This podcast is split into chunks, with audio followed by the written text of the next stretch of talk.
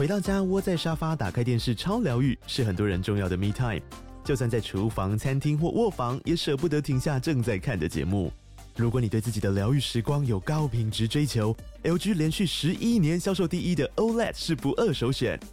OLED 价格亲民又高质感的 A3 经典系列智慧电视，支援杜比世界与杜比全景声，追大场面的戏剧超过瘾。现在 LG 推出限量优惠，购买五十五寸 OLED A3 电视，再带一台二十七寸的 Standby 蜜闺蜜机，只要六万多块。Standby 蜜闺蜜机内建 Netflix、Disney Plus 等影音平台，可以摆床边、餐桌，甚至顶楼露台，家中每处都可以成为你的专属娱乐空间。快到资讯栏了解活动详情，用最舒服的姿势把 LG 电视看起来。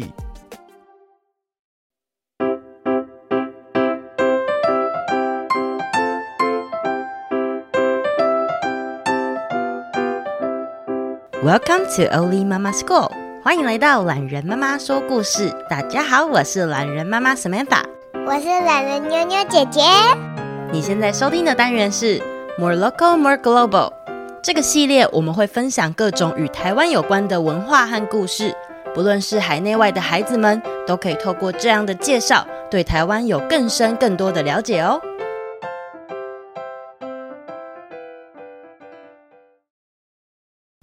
妞，妈妈知道你喜欢听故事，不过今天啊，我想要跟你还有我们的听众们借用一点点的听故事时间，分享一位我最近正在听的钢琴演奏家的音乐。如果你们喜欢，或许写作业的时候、睡觉的时候、吃饭的时候，还有拼拼图的时候，也可以听听像这样的声音哦。是什么样的音乐呢？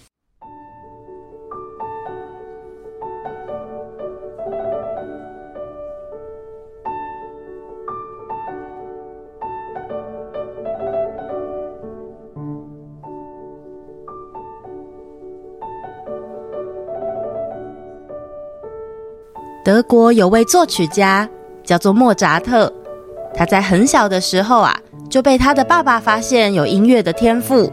我知道他会弹小星星。嗯，小星星变奏曲是莫扎特的钢琴作品，没错。小莫扎特的爸爸在宫廷里面担任的是演奏音乐的工作，就像妈妈现在的工作是创作故事。所以你如果也创作故事啊，我也会帮你记录下来一样。那莫扎特的爸爸呢，也是在跟小孩相处的时候发现，哇，小莫扎特的绝对音感很准哎。什么是绝对音感？绝对音感的意思就是，如果我没有给一个当做基准的声音，直接随意的在钢琴上按一个按键，你就可以听得出来这个是哆，或者是嗦，或者是发，而且啊，完全都能猜对，那就表示对于声音的感觉很准确。妈妈今天要介绍的这个台湾出生的钢琴演奏家，他在小的时候也是被家人发现有绝对音感哦。他的名字叫做陈碧仙。我们现在听到的就是他演奏莫扎特的五七三号奏鸣曲。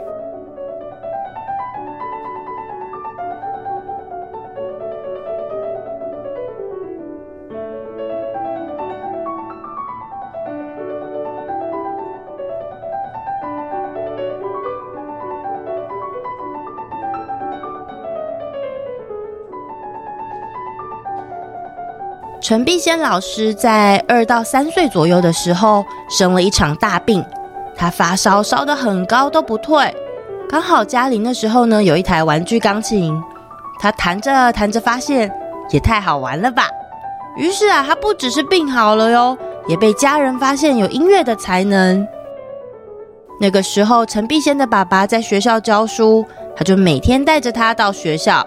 趁同学们还没有到学校的时候啊，就从早上六点一直弹琴弹到八点。那他弹的呢是拜耳的教材。哇，要练那么久哦。嗯，当时啊，他的爸爸妈妈还把一整个月工作赚来的薪水都拿来请老师教他练琴呢。那他们不就没有钱可以吃饭了吗？嗯，就是日子会过得比较辛苦一点。所以啊，就算是小时候有很好的天分。其实还是需要很多的努力，才能不断的进步。到了陈必先九岁的时候，他第一次搭飞机去了德国，开始他的学琴之旅。他的爸爸妈妈没有一起去吗？九岁大概是小学三四年级，那个年代要坐一次飞机的机票也很贵，所以他就自己去了。那他为了自己很喜欢的钢琴，也是鼓起勇气，一个人在完全不会说德文的情况下，到德国开始学习。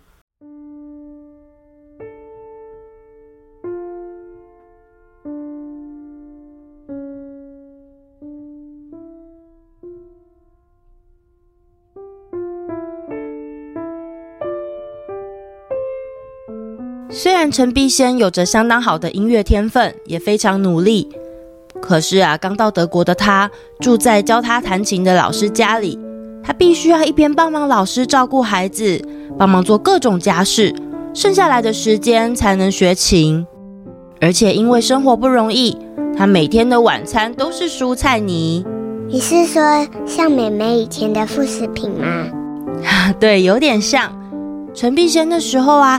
一周只能吃一次肉，哎，哈！如果是小木木，一定不能。小木木那么爱吃肉。对呀，成长中的小孩营养尽量是要均衡哦。而且老师嫌他练琴的声音太吵，还把琴啊搬到苹果田旁边的仓库。在好冷好冷的晚上，他只好戴着手套练琴。在生活最不顺遂的时候，他喜欢巴哈的作品。巴哈对他来说有许多大大小小不同的音符。现在听到的是赋格的艺术，虽然是悲伤的曲子，但是透过练习这样子的曲子呢，也让陈碧仙的生命更丰富了。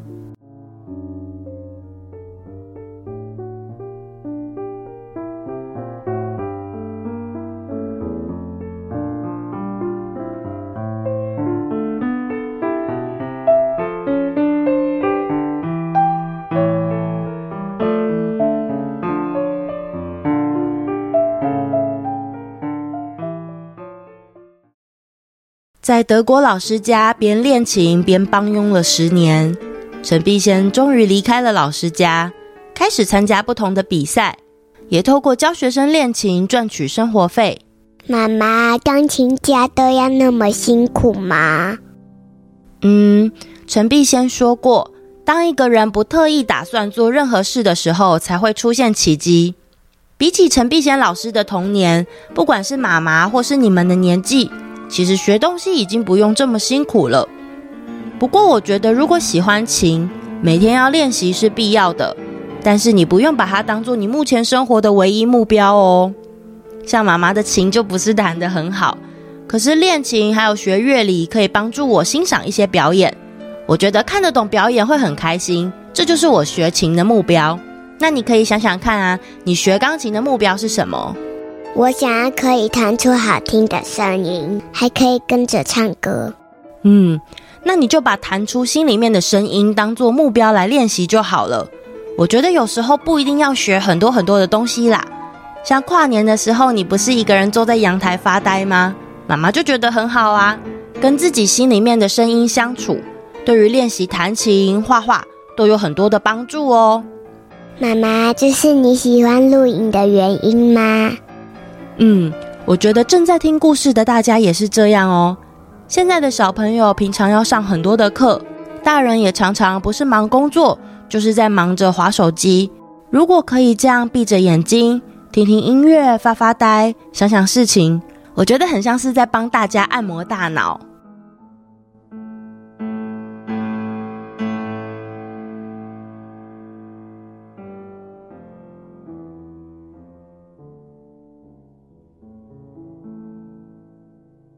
刚刚那一首是贝多芬的《暴风雨》，现在我想要推荐大家的这首曲子是贝多芬的钢琴奏鸣曲《热情》。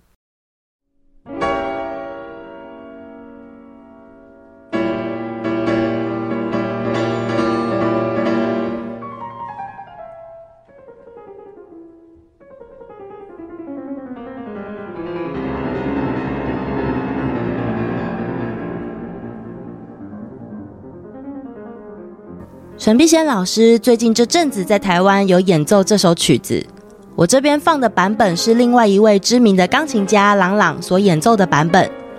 希望大家可以在生活当中找到自己的热情。其实孤独不一定是不好的，跟自己相处啊，会帮助更认识自己。祝大家学习愉快哦！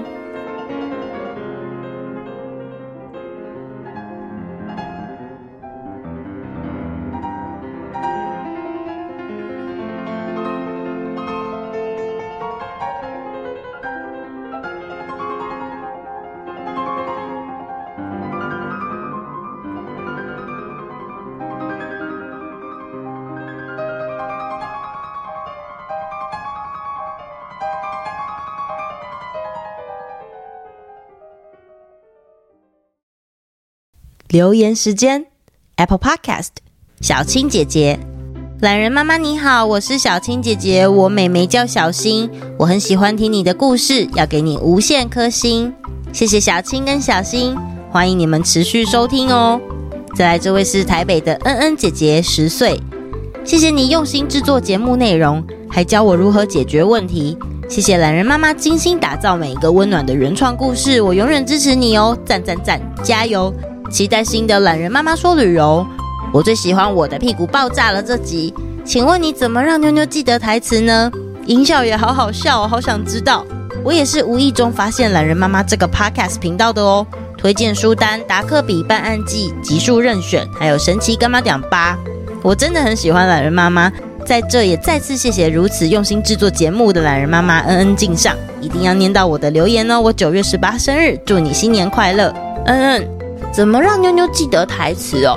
其实每次懒人妈妈在写故事的时候，要设计妞妞的台词，尽量都是用平常跟她说话的用过的字，所以她大概都是习惯会讲的话，那她就会很容易的知道故事的流程，就会很顺的讲下去。那比较困难的话，我们可能就是要透过后面的剪接，就像你问到的音效。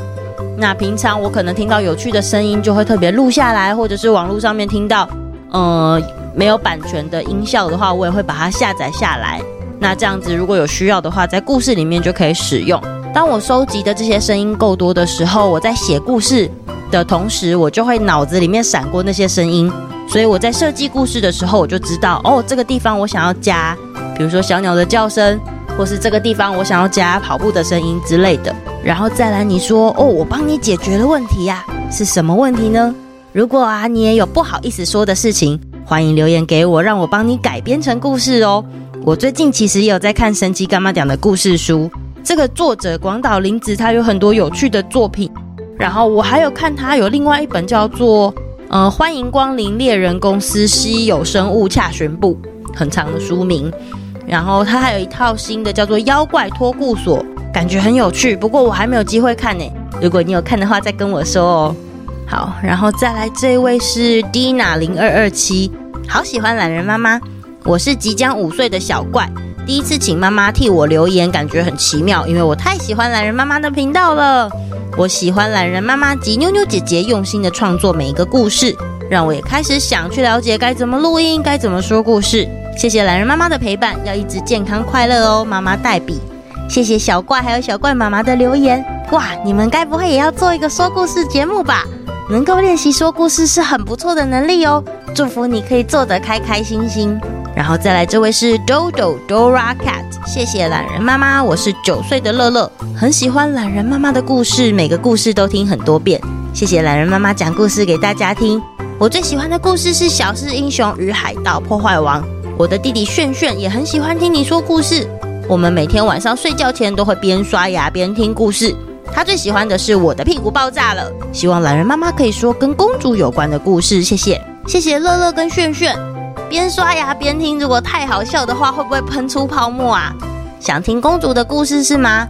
嗯，我最近其实有计划要做一些公主身边的小伙伴的故事，不知道你们会不会有兴趣？诶，希望大家可以持续收听哦。那我们下次见啦，拜拜。